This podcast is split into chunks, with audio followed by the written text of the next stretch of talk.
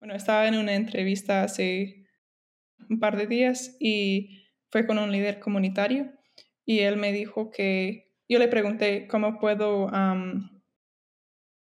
cómo puedo aprender más, como en general, y él dejándote enseñar, me dijo como así. Entonces, no sé, eso, eso es algo que me, creo que es, es, es, ha sido clave para mí.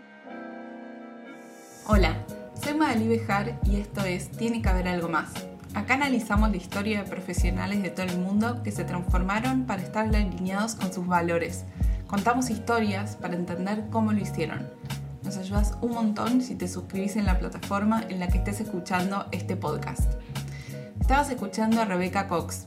Ella se mudó sola cuando tenía 16 años, desde Estados Unidos hasta España para estudiar por dos años y ahora es fundadora del proyecto OLAS, es un proyecto social que emplean a madres de la ciudad de Guatemala para que den clases de conversación en español.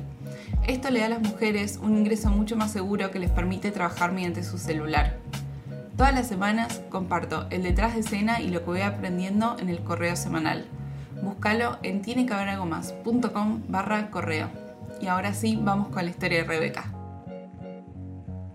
Hola Rebeca, bienvenida Tiene que haber algo más. Gracias por venir hoy a conversar conmigo. Hola, muchas, muchas gracias por la invitación. Estoy muy feliz de estar aquí.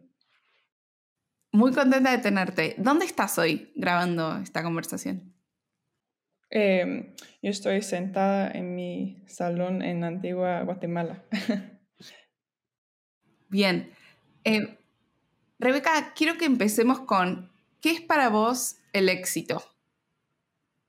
Uh, me, encanta la pregunta eso ha sido como una, em, una investigación de, bueno, toda una vida y especialmente en los últimos años, porque yo creo que em, cuando empecé olas y tal vez antes también cuando estaba estudiando en en la universidad y en el instituto, creo que mi, mi definición del, del, éxito fue bastante como tradicional, como poder ser, poder como, como ser una persona que la gente diría, ah, esta persona sí tiene, tiene visto, es inteligente, le ha ido bien en la vida, no ha cometido ninguna mulada, como, como el, sí, la, la imagen como tradicional por así decirlo. Y, pero conforme vayan pasando los años y me profundizo más en mi trabajo que hago aquí, también temas personales también me han ido enseñando de que hoy en día yo veo a al éxito según dos cosas, según mi, mi fe, porque soy, soy una persona cristiana, y también según como las relaciones que, que logro tener eh, en, mi vida. Entonces, defino como si estoy amando bien al prójimo y si estoy creando una comunidad em, em, como eh, profunda ah, y siendo una persona que las personas, bueno, que saben que soy, podría ser alguien que les ayude, ¿verdad? y no solamente la, la, gente con la cual trabajo en el programa, sino mi, mis vecinos, ¿va? Mis, mis, mis amigos. entonces, así defino el éxito. y es un poco radical viniendo de, siendo una gringa, es un poco radical que, que eso haya sido mi definición del éxito, porque en los Estados Unidos así, así no pensamos. ¿Qué rol tiene la fe para vos en tu vida? Ah, es, es em, tiene el rol más, más grande, más complicado, porque, bueno, para mí, yo, yo no crecí en un hogar cristiano, pero yo poco a poco me iba dando cuenta de que algo en este libro viejo, algo ahí tenía como había una sabiduría, una certeza ahí muy, muy profunda. Entonces, para mí la fe, yo voy a la iglesia, yo hago todas las cosas que deben hacer los creyentes, pero para mí lo, lo esencial es como tener una, como una esperanza loca en que Dios pueda hacer cualquier cosa en cualquier momento y también intentar seguir el patrón que nos ha dado Jesús como su, su, su vida y no para no como complicarlo más. entonces, para mí es como, ya, es medir mi valor acorde con lo que, como, como Dios me, me ve. Sí, pues lo podría decir así. Como las cosas que Dios valora y yo tengo que valorar estas cosas y me debo medir a estas cosas, como no mi inteligencia, no mi riqueza, no, mi, no mis, em, mm, como el puntaje que saco en un examen, ¿verdad? Sino mi corazón. así, así, para no dar muchas vueltas. okay. ¿Por qué elegiste Guatemala para el proyecto OLAS? Sí, es una historia un poco un poco larga, pero básicamente para empezar yo siempre tuve un, un contacto con, con, Guatemala más o menos, como en mi estado se llama Maine, está en el norte, noreste para los que no, no, no saben, es un estado muy rural y no es no es conocido por ser muy internacional, por tener mucho contacto con el resto del mundo. Es, es bastante tranquilo y nosotros no, ya, solo rural va. Entonces, pero sí hay una organización grande que trabaja con, em, en Guatemala con la gente que vive alrededor del, basurero de la zona 3 de la ciudad capital. Y yo desde muy pequeña supe, supe de eso, como fui muy ignorante, obviamente, como la mayoría de las personas cuando estamos como conociendo a otro país, ¿va? Pero sí siempre escuchaba estas, estas historias y hasta creo que tengo un quetzal que me dieron en, cuando yo tenía como cinco años, algo así. Eh, todavía está en mi cuarto. Entonces, eso siempre como existía en mi imaginación, en mi conciencia, pero em, se fue creando la idea de, de olas por otros, em, otras experiencias. Y después contacté a esta ONG o como una, un drama de este ONG, esta misma ONG. Y otras ONGs también contacté en otros países, pero quise saber si iban, como si verían útil un proyecto como Olas, ¿verdad? Y es como hizo un clic inmediatamente con, con el proyecto em, de, de, mi estado que había desarrollado y ahora es mucho más grande que mi estado, pero ahí hizo el clic y fue, ya, fue como una casualidad ah, más, que nada, pero busqué donde podría ser ser útil. y, ¿Por qué existe el proyecto OLAS? ¿Por qué existe? pues ya, voy a seguir contando la, misma historia un poco de, de, lo que empecé, ¿va? Pero entonces siempre había escuchado de Guatemala, estaba en mi conciencia, nunca dije como, hay gente que tiene una historia de como seis años, dicen, yo voy a ir a Guatemala para el resto de mi vida. No, yo, yo no tengo esta historia, yo no sabía qué iba a ser de mi vida. Pero yo con, con 16 años decidí hacer un, un año de como intercambio. En, eh, tuve la oportunidad de hacerlo en el sur de, de España. Yo siempre había sido muy interesada en en los idiomas, en las culturas, en, en todo eso. siempre quise poder comunicarme con gente de otros países y de otras como experiencias, ¿verdad? Entonces, para mí fue muy importante eso. Y después me encantó tanto la experiencia em, allá ah, estudiando en un pueblo español sin, sin gente de mi propio país, aprendiendo el idioma, que dejé el high school como el bachillerato de los Estados Unidos y me metí en el bachillerato de España tiempo entero, tiempo completo, em, y me gradué del bachillerato de España. Entonces, así aprendí mi español y con esta experiencia también formé una relación que fue súper clave para mi, mi, vida, que fue con mi mamá anfitriona, porque yo había perdido a mi mamá en este entonces hace como seis años, fue cuando yo tenía diez años. Entonces yo ahí empecé a ver que con ella la, la plática era como distinta. Pude desarrollarme más, no tenía miedo de decir algo como incorrecto porque, por la compasión que ella me tenía.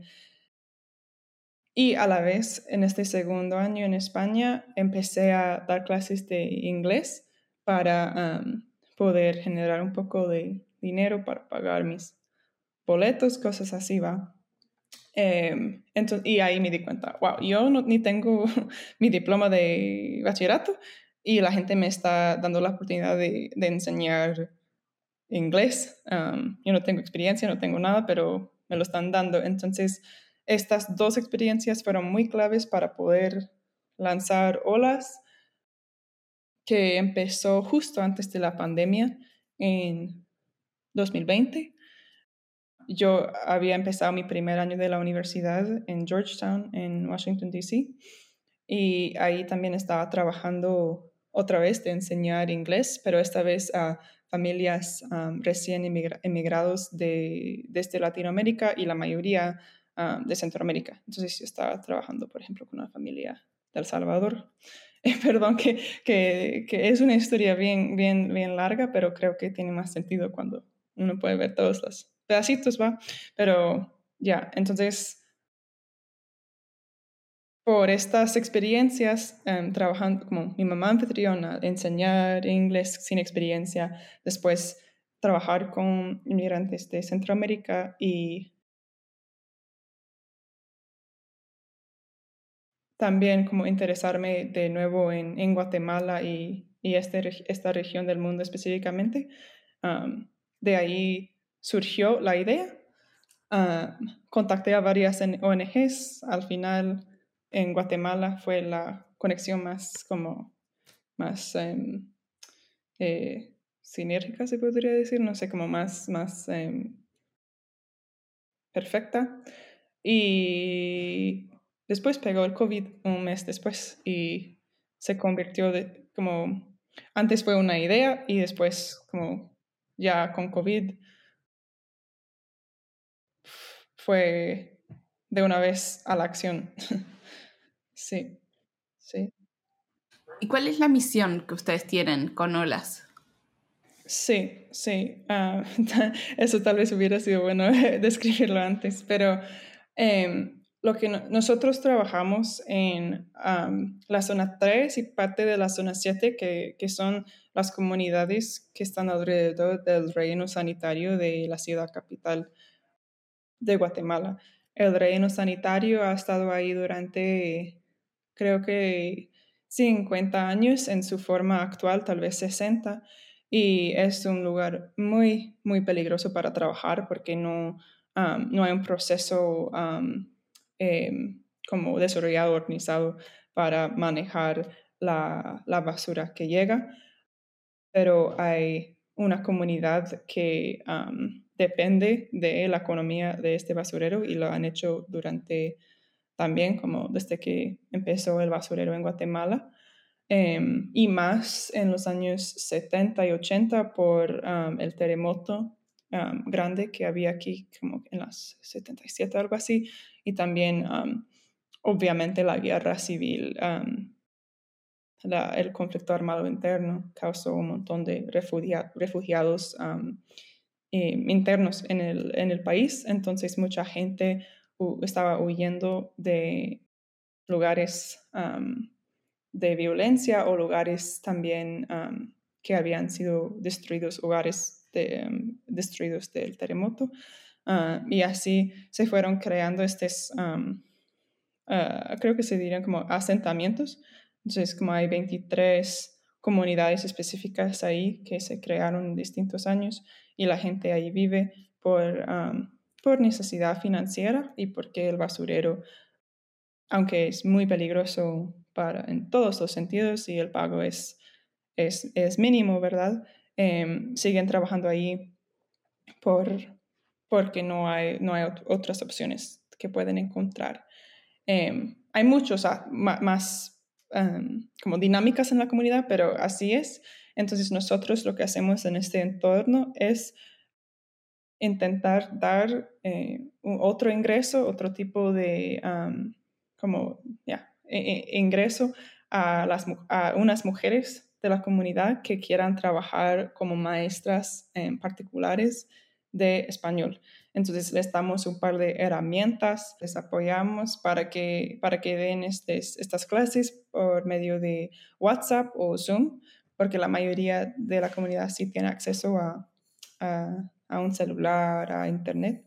Y después también hacemos contactos en, en, los Estados Unidos y en otros países donde hablan, donde quieren aprender español, ¿verdad?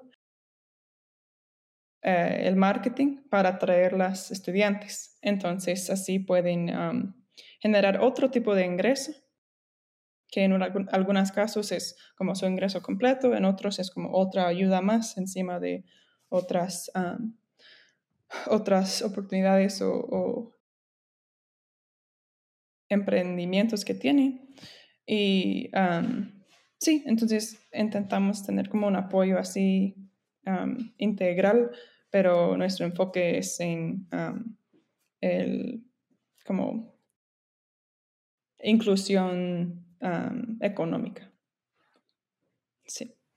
¿Cuál es alguna de las historias de las mujeres que sea de tu preferida con Olas? Que sea de mi preferida o como que... Como alguna historia que te guste mucho de alguna de las mujeres que se involucraron con Olas. Ah, wow. Hay hay muchas. una que es, bueno, hay, hay, muchas anécdotas, pero puedo, por ejemplo, hay una mamá que, que, empezó con nosotros y nosotros no lo sabíamos, pero ella, ella nunca había usado realmente un celular antes de esta, de esta forma. Yo creo que no, no tenía muchas... ella estaba en sus años como 30 por ahí, entonces ah, en esta época cuando ella era niña no tenía oportunidades de ir a la escuela. Eh, entonces para ella, y la tecnología nos puede como agobiar a todos, ¿verdad? pero para ella era, era algo difícil. Em, entonces no lo sabíamos, pero en sus primeras conversaciones con, con sus alumnas, que Ah, por cierto, quedaron como encantadas de conocerla porque es una persona muy, muy amable y cariñosa. Em, pero su hija estaba como presionando el botón de, de, audio en WhatsApp para que su mamá pudiera hablar. Entonces, ella, sus ganas de participar, aunque no sabía nada de, de, de WhatsApp, de esta tecnología, y buscó medios de, de poder seguir adelante, ¿verdad? Y obviamente después, cuando nos enteramos de, eso, les, le, brindamos un poco más de apoyo y, ya puede grabar sus propios audios y todo. Pero, pero tenemos mamás así que son, son luchadoras, sinceramente, son gente que me, me inspira mm, a mí muchísimo por los retos que han encontrado, pero nunca, nunca se han rendido. ¿Qué es algún cambio que hayas visto en estas mujeres que no te lo hayas podido imaginar desde antes? Sí, hay, hay, varios ejemplos, ¿verdad? Lo, que, lo que nosotros hemos visto, bueno, también no, queremos tomar todo el crédito porque las mujeres ellas son capaces de cambiar por sí solas y muchas veces su, y ellas ya vienen con este nivel de como quiero superarme, quiero, quiero otra oportunidad. Y hay otras ONGs también en la comunidad ofreciendo, brindando otros tipos de servicios. Entonces, pero de, de, nuestra parte, lo que ha sido increíble ver es cómo puede abrir la mente a hablar con una persona de otra cultura. Como yo también tuve esta, esta experiencia, ¿va? como yo crecí en un lugar bastante aislado, pero la mayoría de la gente de la zona 3, por muchos factores, casi nunca, nunca salen, casi nunca salen de, de, la zona 3 y muchos si han hablado con extranjeros, han sido los extranjeros de ahí mismo, de como unas ONGs que tal vez ya han tenido contacto ah, así. pero al tener una conversación con una persona que nunca ha viajado a, Guatemala, tal vez una persona que nunca ha salido de los Estados Unidos y una mamá que tal vez nunca ha salido de la zona 3, eso para ellas es, es algo que les abre la mente a las posibilidades para, para sus vidas en, en otros sentidos. Y muchas hablan de, de eso, de, es, de que es muy chilero para ellas poder, bueno, como ya experimentar eso, como casi como viajar por medio de, de hablar con otra persona. Y también ah, yo diría que el tipo de relación, porque ellas en esta relación son las maestras. Y yo diría que no es muy típico en sus vidas como diarios que ellas tengan la oportunidad de realmente enseñar, estar en esta posición de liderazgo y de, autoridad cuando se trata de su cultura, su idioma, todo eso.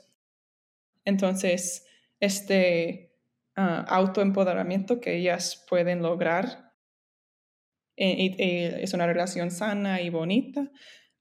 creo que les, les agrada mucho eso y, y he visto como que como les, les ayuda en muchos sentidos como emocionales y, y, de, de perspectiva, ¿verdad? Ya. ¿Cuáles crees que fueron algunas buenas decisiones que tomaron al principio para que el proyecto gane tracción? Uf, es una buena pregunta. La verdad, mucho fue casualidad. Ah, no sé, no, no es así. pero la verdad es que sí fue bastante increíble cómo surgió todo, porque yo, nosotros habíamos recaudado como 200 dólares con un pequeño como fundraiser de, o levantamiento de fondos de como vender galletas o algo así, porque queríamos lanzar un proyecto piloto. Eso fue en enero, febrero de 2020. Entonces estuvimos ahí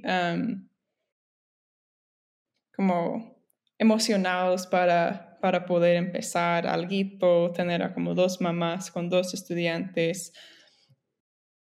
Yo también tenía una, una pequeña beca para poder ir a Guatemala el verano después del programa piloto, conocer mejor las mamás, servir en las ONGs que, que están y ver si el programa podría crecer a otro nivel.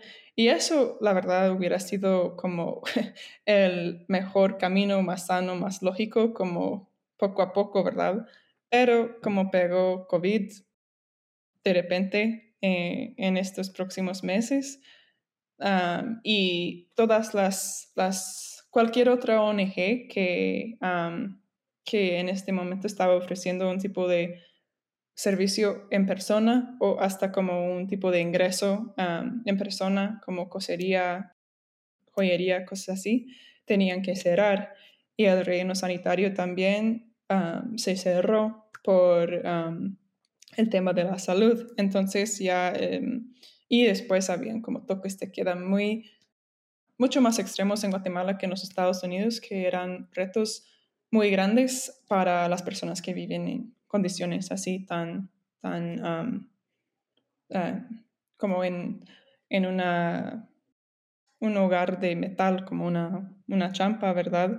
Es muy difícil obedecer un, un orden de, de, quedarse en casa, ¿verdad? Entonces, todo, todo eso tenía que ver y decidimos lanzar de una vez con la ayuda, con el apoyo de, de la ONG y según lo que estuvimos viendo, ¿verdad? Entonces, la primera vez que yo me fui a Guate fue como un año, un año después de eso, un año después de eso por COVID.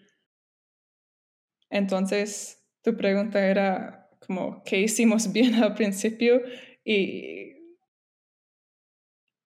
no sé si eso se puede llamar hacerlo bien, porque yo no hubiera, me hubiera gustado hacerlo de otra forma, pero sí como respondimos a las circunstancias y no nos rendimos a, a decir, bueno, como estamos en pandemia, no se puede.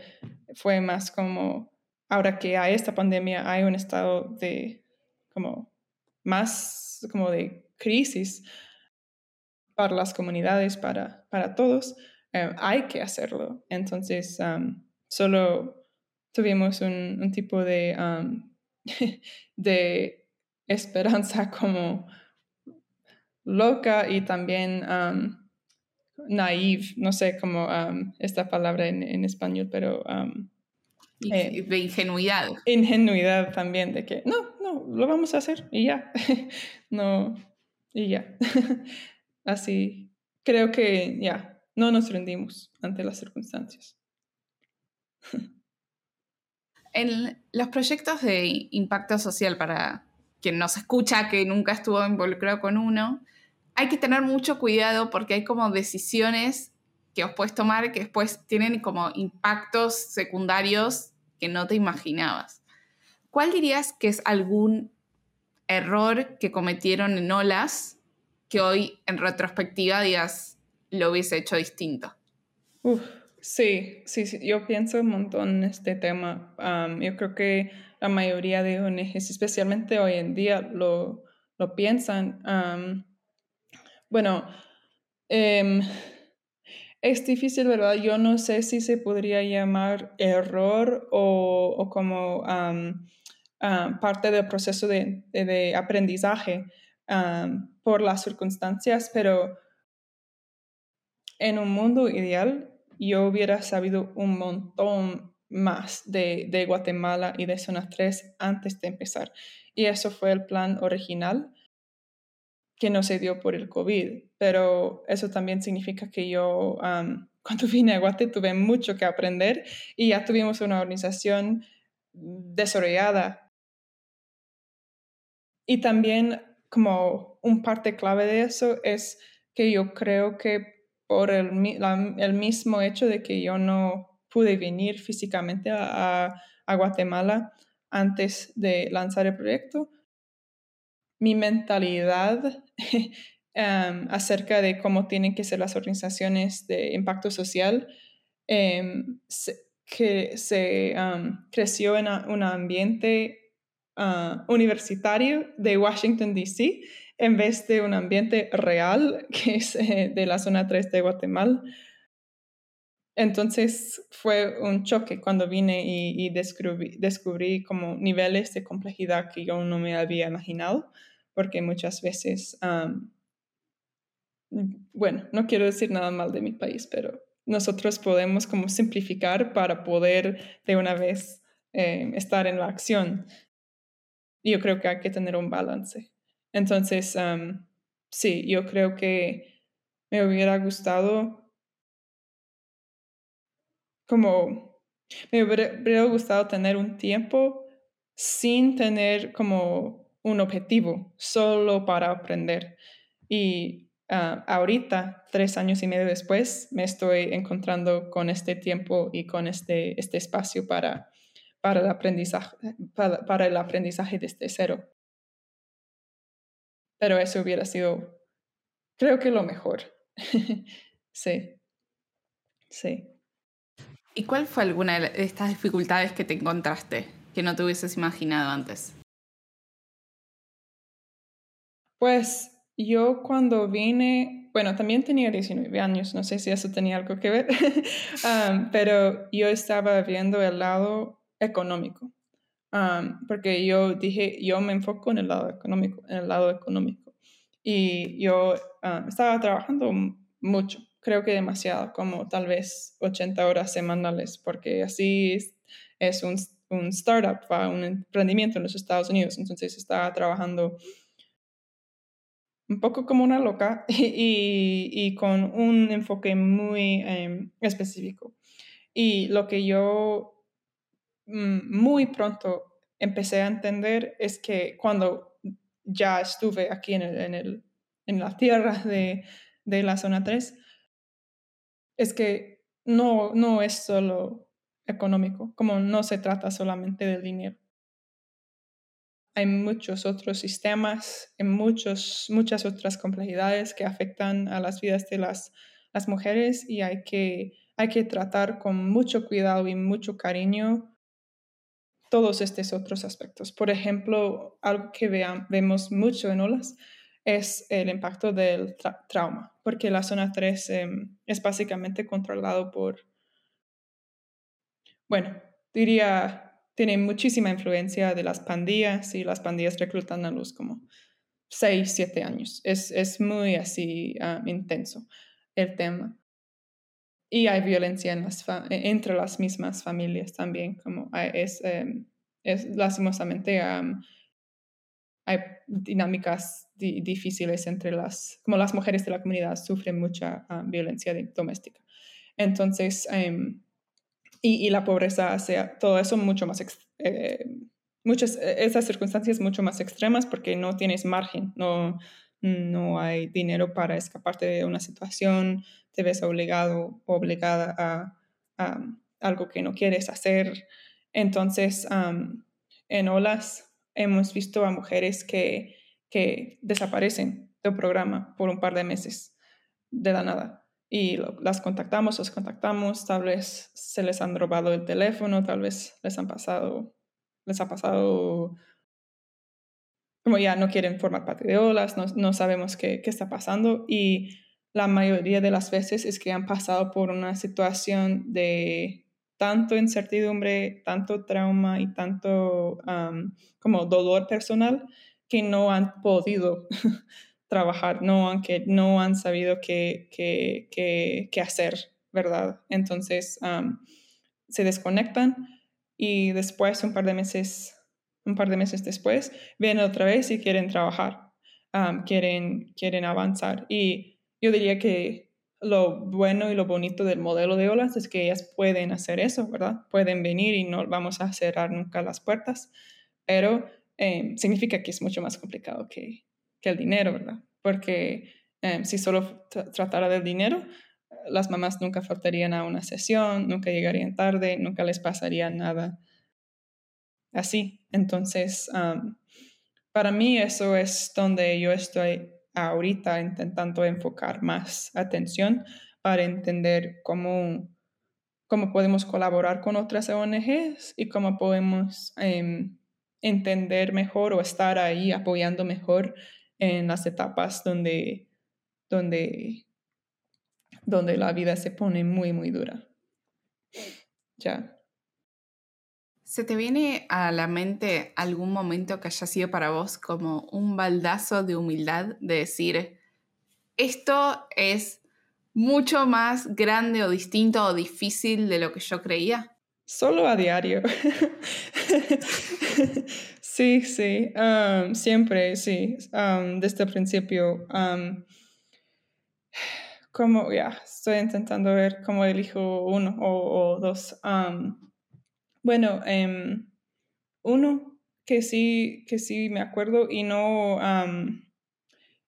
yo quiero decirlo de una forma delicada porque no quiero hablar mal de, de, de, nadie, ¿verdad? Pero tuvimos una entrevista con un, un, un programa de, como de noticias y una de las mamás hizo una pequeña parte de esta entrevista porque para que se escuchara un poco de la zona 3 según una voz que no soy yo, una extranjera, ¿verdad? Eh, eso era y es muy importante. entonces, ella hablaba para como dos minutos acerca de la, la zona 3 y todo. Y fue bien interesante porque ella lo que... Y muchas de las mamás y las mujeres hablan así, de que em, ella estaba diciendo que el basurero es una bendición. y hay muchas, hay muchas razones porque eso podría estar, eh, podría ser como la psicología, pero yo veo que es realmente la herramienta más, más poderosa económica que tienen estas familias. Y, em, son condiciones horribles, es muy poco dinero. Yo no no es una buena situación, pero es lo que hay. Y también creo que lo que quiso decir la mamá es que admira el esfuerzo que hacen los trabajadores, los recicladores en el basurero cada día. Y habló mucho de eso. Pero después, desafortunadamente, eh, las noticias solo cortaron como un pedacito donde estaba hablando como 10 minutos de como, hay muchas gracias al proyecto Olas y, ya. Después pusieron muchas fotos de, del basurero, como después salieron como las... Y, sí, es, es, es, difícil ver, pero las, las condiciones, ¿verdad? Entonces ahí me, me puse a pensar, ¿cómo he dejado que pase eso? Como que ha sido mi responsabilidad en eso y, y por qué, eh, por qué hay este choque y por qué la mamá no pudo representar su perspectiva. Porque cuando ella habla de los retos y de las bendiciones de su vida, pues hay que creerla, ¿verdad? No hay que como cambiar su historia para que esté diciendo otra, otra cosa, ¿verdad? Entonces, esto es solo un ejemplo de muchas cosas que, que, que veo muy a menudo. sí, las, las dinámicas em, de la comunidad también, ya, ya, hay, hay, hay, bastantes, hay bastantes. Me, creo que me pasa como cada mes, por lo menos. Claro. Bueno, también es, esto que preguntabas, como cómo dejé que pasara, es muy fácil para un medio agarrar solo esa frase y, sí y mostrarlo así. Sí, sí. No como, y eso está fuera de tu control. Sí, sí, yo no, yo, ya, pero creo que también es como, como yo, como extranjera, como alguien con más poder, como alguien que, que ha como sido el contacto para esta fuente de noticias, ¿cómo puedo yo con, cuál es mi responsabilidad para que estas cosas no vuelvan a pasar de la misma manera, porque de lo que yo veo, las historias de las mujeres y las familias de la zona 3 han sido mal representadas así muchísimas veces a lo largo de su historia, porque hay versiones de la historia que son mucho más fáciles y mucho más como sexy, sinceramente, para el, el como el que lo escucha. Las dinámicas reales son más complejas y menos fáciles de resolver. Dado que vos tenés el micrófono ahora, ¿qué es algo que vos digas, eh, yo conozco de cómo es Zona 3, que lo puedo representar mejor a lo que se escuchó como en medios tradicionales? Ah, Ah, yo todavía estoy en el proceso de, de aprender eso. yo ahorita estoy en un proyecto de investigación y tengo la oportunidad de entrevistar a muchas personas de diferentes organizaciones, líderes comunitarios y, y ha sido muy, muy... es, es una me emociona mucho más que... Como, es lo que más me emociona ahorita en, en, mi, en mi trabajo, en mi cuando pienso en el futuro de Olas, es poder escuchar a todas estas distintas perspectivas y no he llegado a una conclusión y no me veo como la voz indicada para hablar para, para, para la comunidad, pero sí, sí podría decir como... Son, son simples las cosas que yo he logrado aprender desde ahorita o em, em, hasta ahorita, pero para, por ejemplo, hay, muchas cosas. Bueno, primero que hay un estigma, que es una de las cosas que más afectan a las personas de la zona 3, eh, no, a no poder encontrar un, trabajo formal en otro sector. eso es uno.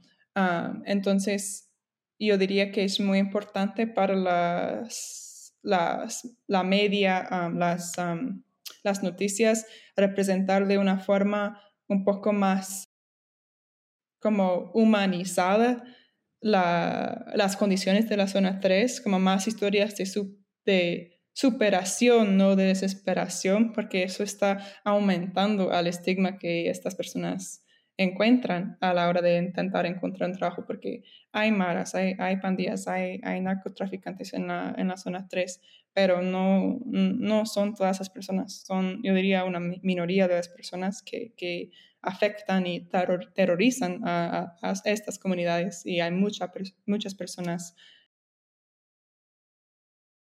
increíbles, luchadoras, eh, más honestas de lo que yo podría yo no, ni yo, bueno, yo no creo que podría llegar nunca a este, este nivel de honestidad y sacrificio que, que, ellos hacen para su comunidad. Entonces, creo que hay que, ya, es más como dónde queremos enfocar las historias, en qué tan mal está trabajar en el basurero y las maras y todo, o las historias de la superación. Eso es uno. Y también hay un, como un, un, mito que yo he encontrado que es algo bien interesante, donde la gente piensa siempre que la modernización, la, como em, el cuidar al medio ambiente y todo eso, que son cosas muy buenas, implican en sí una mejor vida para, las personas en la zona 3. Y no es así para, para nada. Por ejemplo, si el proceso de reciclaje en Guatemala se lograra como modernizar y hacer más como em, eficiente, o como si las personas empiezan a reciclar en sus casas para hacer el trabajo más fácil para la gente de los camiones y todo, eso quitaría el trabajo de la gente en la zona 3. No, no, y muchas veces hay protestas en la zona 3 por las, los mismos eh, medios que supuestamente son para ayudarles a tener un trabajo más sano, más seguro y, modernizar la ciudad de Guatemala y su, su, recolección de, de, basura. Entonces, uh, por, por, eso yo digo como que no podemos ser idealistas y decir, ah, como el medio ambiente y las personas de la zona 3, como tal vez en un caso, pero no es, no lo podemos tomar por, por hecho que son sus prioridades. claro, este, este es un buen ejemplo que ilustra como la complejidad, ¿no? Sí. Y, y cómo, y cómo cosas que están en la agenda mundial como clima, sustentabilidad, pero a la vez cómo garantizar, no sé, cómo se abren nuevos puestos de trabajo para personas. Claro, claro. Y yo diría que estas historias de superación, si se lograron publicar o escuchar más, ayudarían, ¿va? porque las, los recicladores del reino sanitario son los que realmente están cuidando al, al medio ambiente y, tienen un estigma de, de como de la zona por cómo es y cómo se ve y cómo huele, ¿va? Pero ellos son los que están limpiando.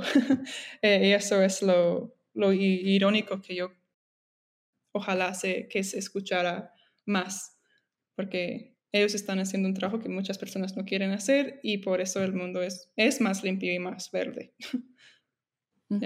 Claro. Rebeca, ¿qué dirías que es alguna de las cosas más difíciles de emprender? Emprender. Pues no sé si es algo que uno puede evitar o, o, si tal, tal, vez es inevitable o tal vez yo fui la, la el problema, ¿verdad? Pero el nivel, como el agotamiento. Uno cuando está emprendiendo muchas veces Em, tiene tanta pasión y tanta emoción y tal vez eh, también, también muchas veces hay, hay, un miedo también porque no se sabe qué va a pasar día a día. Como la próxima semana vamos a tener fondos para poder pagar a la gente, seguir avanzando, eh, todo eso crea un estado mm, donde es muy, muy fácil llegar a un agotamiento, a como estar que, totalmente, en mi caso, como quemada. Me ha pasado y, quiero que, ya, quiero que nunca me pase porque, porque es horrible, ¿verdad? porque la primera que se te va es la pasión por lo que haces. Es, y eso es un... creo que la gente no piensa que pueden llegar a este nivel, pero sí pasa. Y es triste. Pero también yo creo que hay formas de evitarlo. Si uno tiene una comunidad alrededor, relaciones fuertes, delegar el trabajo, confiar para mí como confiar en Dios, que yo no soy capaz de hacer que seamos sostenibles el mes que viene, pero, pero tú sí. Entonces, como esto también hoy en día sí me ayuda. Entonces, sí, no, yo puedo que se puede, ser evitable al no intentar cargar todo en, en, los hombres de uno y creerse como Hércules, ¿verdad? Es, no somos Hércules. y yo lo aprendí de una forma dura. ¿Cómo se sintió para vos eh, estar en este estado de, quemada? ¿Qué sentías?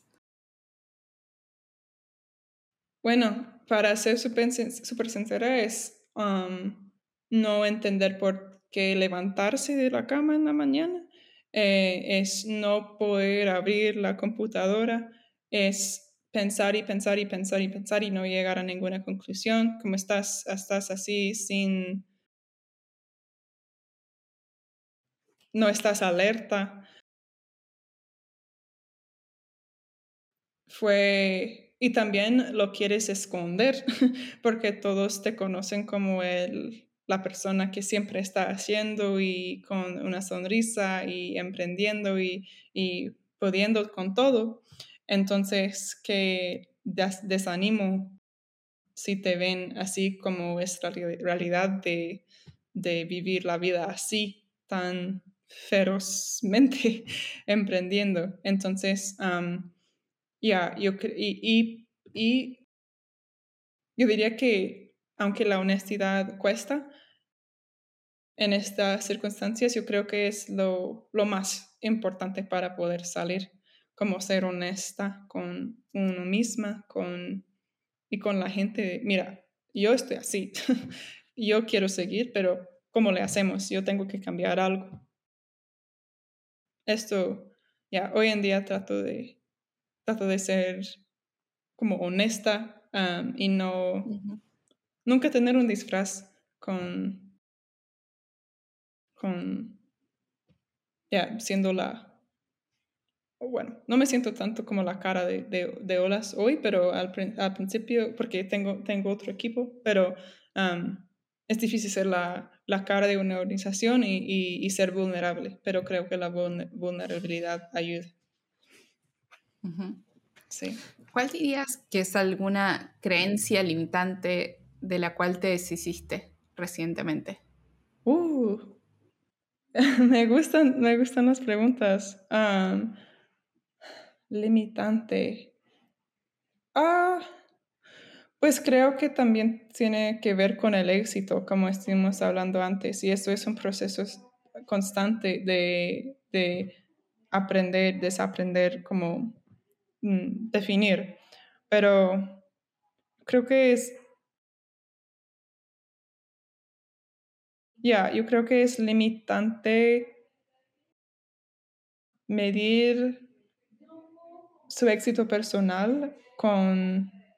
Es más como, no, no tengo que definir mi, mi valor y mi éxito se, se, como, yo, como yo tengo flexibilidad, creo que es eso, yo tengo flexibilidad al definir este éxito y definir la forma en que vamos a trabajar según lo que dicen las mujeres, según lo que dicen los líderes de la comunidad, según lo que dicen los, los que trabajan con nosotros como líderes, como, y según yo también, como tengo flexibilidad a la hora de definir cuáles son nuestras metas y en cuánto tiempo lo, lo, lo queremos alcanzar. Porque yo me voy a estresar y agotar si yo digo quiero que empleemos a 50 mujeres de la zona 3 el año que viene y tal, y creo que no voy a hacer bien mi, si hago así, es muy probable que no haga bien mi trabajo con las mamás que, con las cuales trabajamos ya. Em, entonces, uno tiene mucho más flexibilidad con estos números y estas metas de lo que uno cree, a menos de lo que yo creía al principio. Yo sentí que un poco como el sueño americano, ¿verdad? Que teníamos que seguir avanzando y avanzando, y avanzando de una forma lineal y que no podía tomar el tiempo de, de reflexionar o de, de como moderar un poco lo que estuvimos haciendo para que sea un ambiente más sano para todos. No sé si tiene sentido eso, pero así respondería. Ajá. Sí. Em, vos te fuiste a España siendo muy joven, a los 16 años, sola. Eh, quiero saber cuánto dirías hoy que se relaciona todo lo que estás haciendo con Olas con la relación que vos tuviste con tu, con tu mamá eh, host en España que te recibió allá dos años.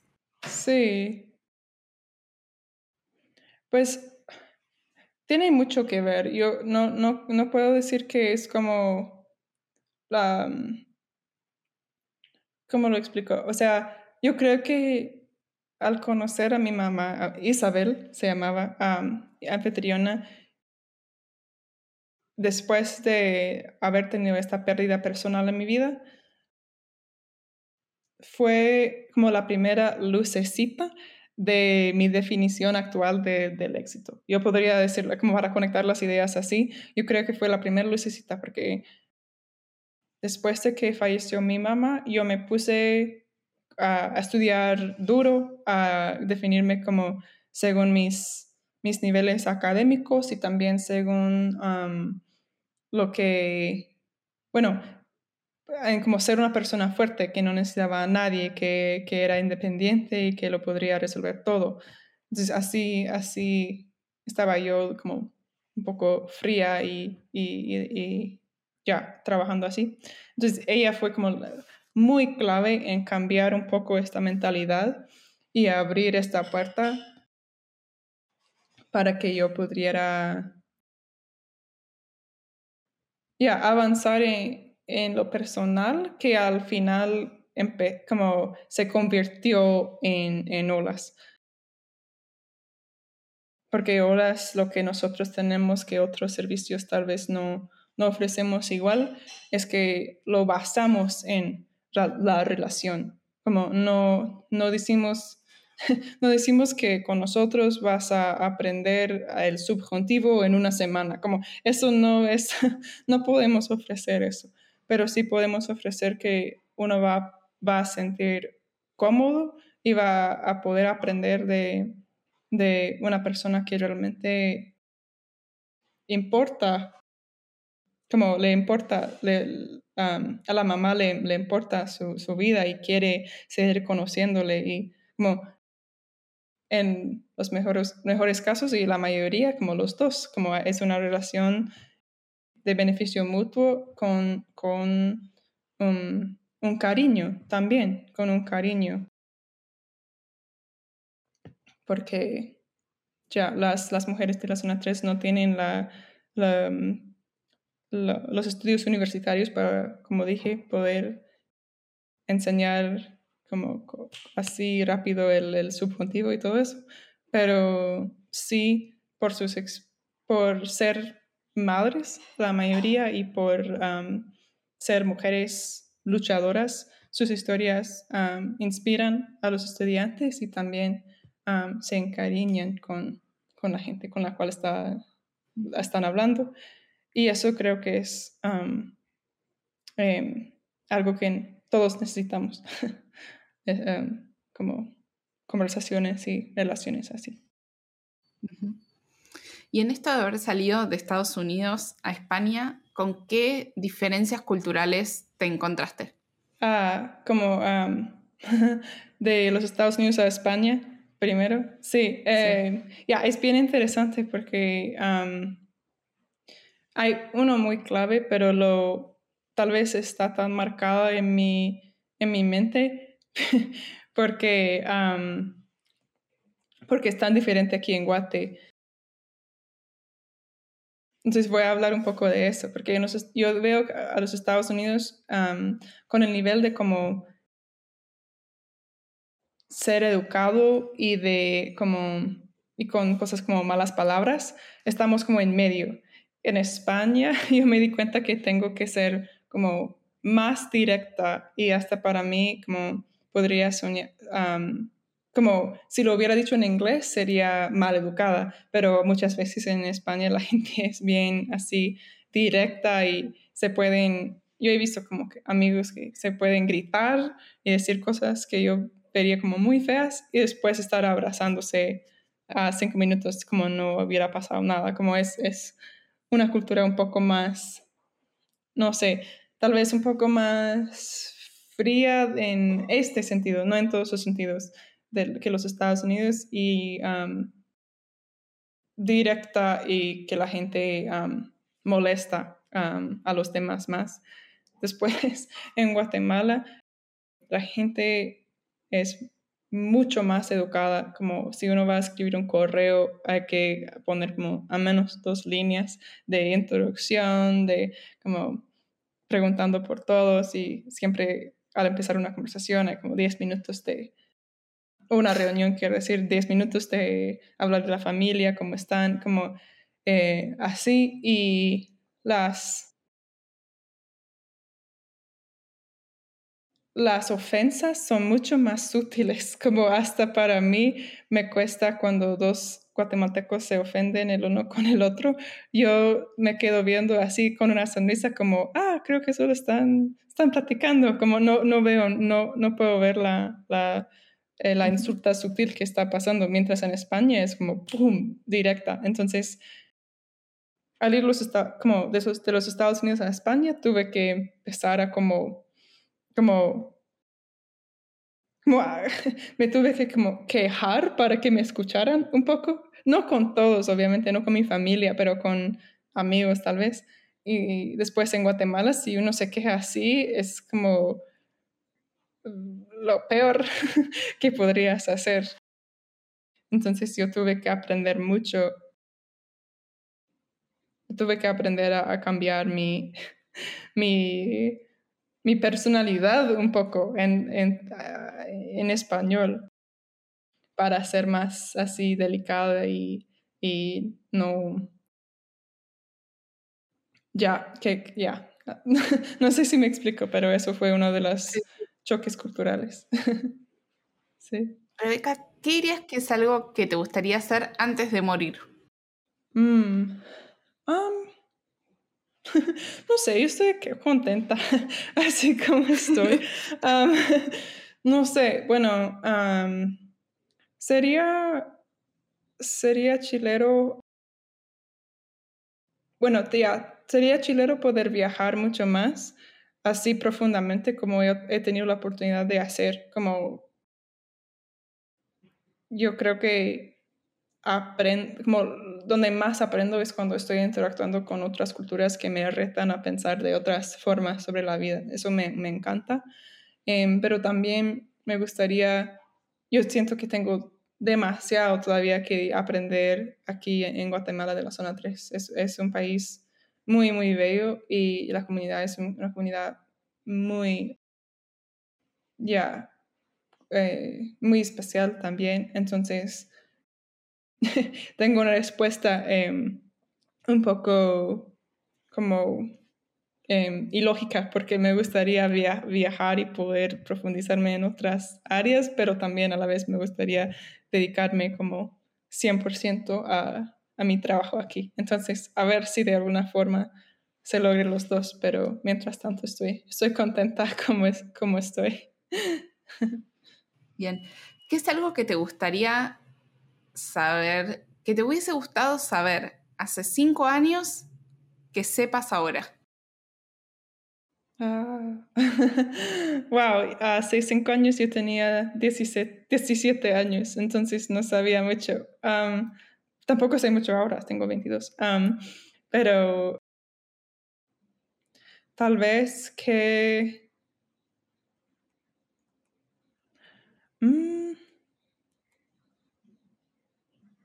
ah, que las memorias más bonitas que, que yo tengo no son de, de logros, sino de cosas así mm, muy cotidianas, como tomando un café con amigos.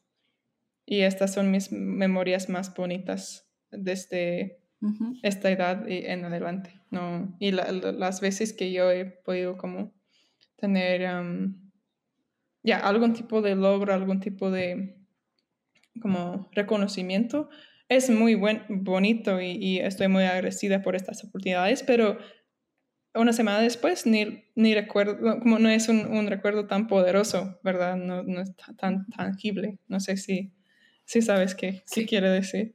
Sí, se entiendo perfecto. ¿Cuál dirías que es alguna decisión valiente que hayas tomado? Hmm.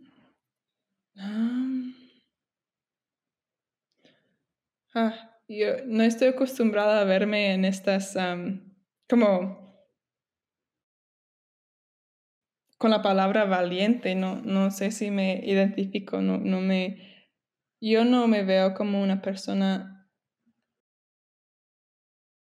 necesariamente valiente. Tal vez,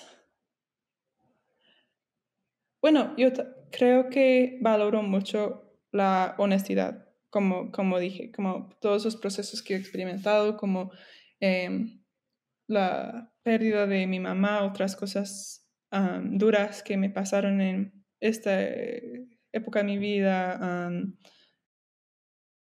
agotamiento de alguna forma en, en, olas, todo eso, he visto como un constante que la honestidad y la vulnerabilidad te hacen libres y, la gente ya no te puede, como nadie te puede decir nada si ya todas tus cartas están sobre la mesa. Em, entonces, no, no, es que, hay que tenemos que andar contando toda la historia de nuestra vida a todo el mundo, pero yo creo que requiere de bastante valentía ser honesto con uno mismo y con los demás sobre tus intenciones, tus errores, tus los las cosas que te duelen, eh, el estado en, lo que, en el que estás. Poder, poder decir la verdad es tal vez lo más valiente que puede hacer uno. ya. Rebeca, ¿hay algún libro que te haya gustado recientemente? Hay muchos. yo, a mí me encanta, bueno, de de libros sobre Guatemala. Me gusta Miguel Ángel Asturias, el señor presidente. Todavía lo tengo que terminar, entonces no sé, pero, pero es increíble. Es un libro súper, súper fascinante. También para entender la historia de Guatemala, Fruta Amarga. Es, es muy, es la, la historia de, de la compañía United Fruit que, y la CIA, eh, como se involucró la CIA en la historia de Guatemala en los 50, los años 50. estas son unos que recientemente he estado repasando. También hay un libro que se llama Cuando ayudar hace daño. Es un poco controvertido, pero para mí ha sido es, es, es muy, me, ha, me, ha, ayudado mucho a como eh, formar un tipo de como teoría y contexto para, para unas dinámicas que yo he visto, especialmente cuando gente de mi país va a otros países. Y, y, mucho se trata de la cultura al final, que tenemos una cultura muy extrema. Pero e, es un, es un buen libro, es un buen libro también, siento yo. Ah, bueno, he dado tres, podría dar más, pero, pero estas, estos son. Perfecto. Em, ¿Cómo hacemos para cerrar este capítulo? Palabras finales, un último mensaje de algo que hayamos hablado o no, pero que quieras decirle a la audiencia. Bueno, em, yo, bueno, puedo, puedo dar un poco más de información acerca de, OLA si alguien está interesado y quiere tomar unas sesiones o quiere involucrar de una, alguna forma su, su universidad o instituto. Eh, es proyecto projectolas.com con um, J Project y um, tenemos Instagram y Facebook y ahí, ahí, ahí está todo. Um, pero después para para poder, bueno, ya personalmente, como cerrar el, episodio. yo, yo soy, bueno, soy joven y estoy aprendiendo todavía, entonces no sé si tengo palabras de sabiduría para, para, para la audiencia, pero me ha gustado lo que, bueno, estaba en una entrevista hace un par de días y fue con un líder comunitario y él me dijo que yo le pregunté cómo puedo, cómo puedo aprender más, como en general, y él dejándote enseñar, me dijo como mm. así. Entonces, no sé, eso, eso es algo que me creo que es, es, es, ha sido clave para mí y, y estoy de acuerdo. Entonces, ya, yo creo que muchas veces la forma de de aprender es primero parar, como, como parar de hacer todo lo demás que estamos haciendo y llegar a un estado en que estemos listos para, para ser enseñados y tener la humildad, humildad de, decir que no sabemos todo. Genial. Gracias, Rebeca. Gracias por venir y contar todo esto. Súper, muchas gracias. Fue, fue un gusto. Gracias por escuchar este capítulo. Si tenés una amiga o amigo que le pueda gustar, reenvíaselo que nos ayuda a crecer. Todas mis reflexiones mientras construyo Tiene que haber algo más están en el correo semanal en tienequehaberalgomás.com barra correo. Todos los links de lo que hablamos están en tienequehaberalgomás.com y mándame tus comentarios por redes sociales. Nos vemos la semana que viene.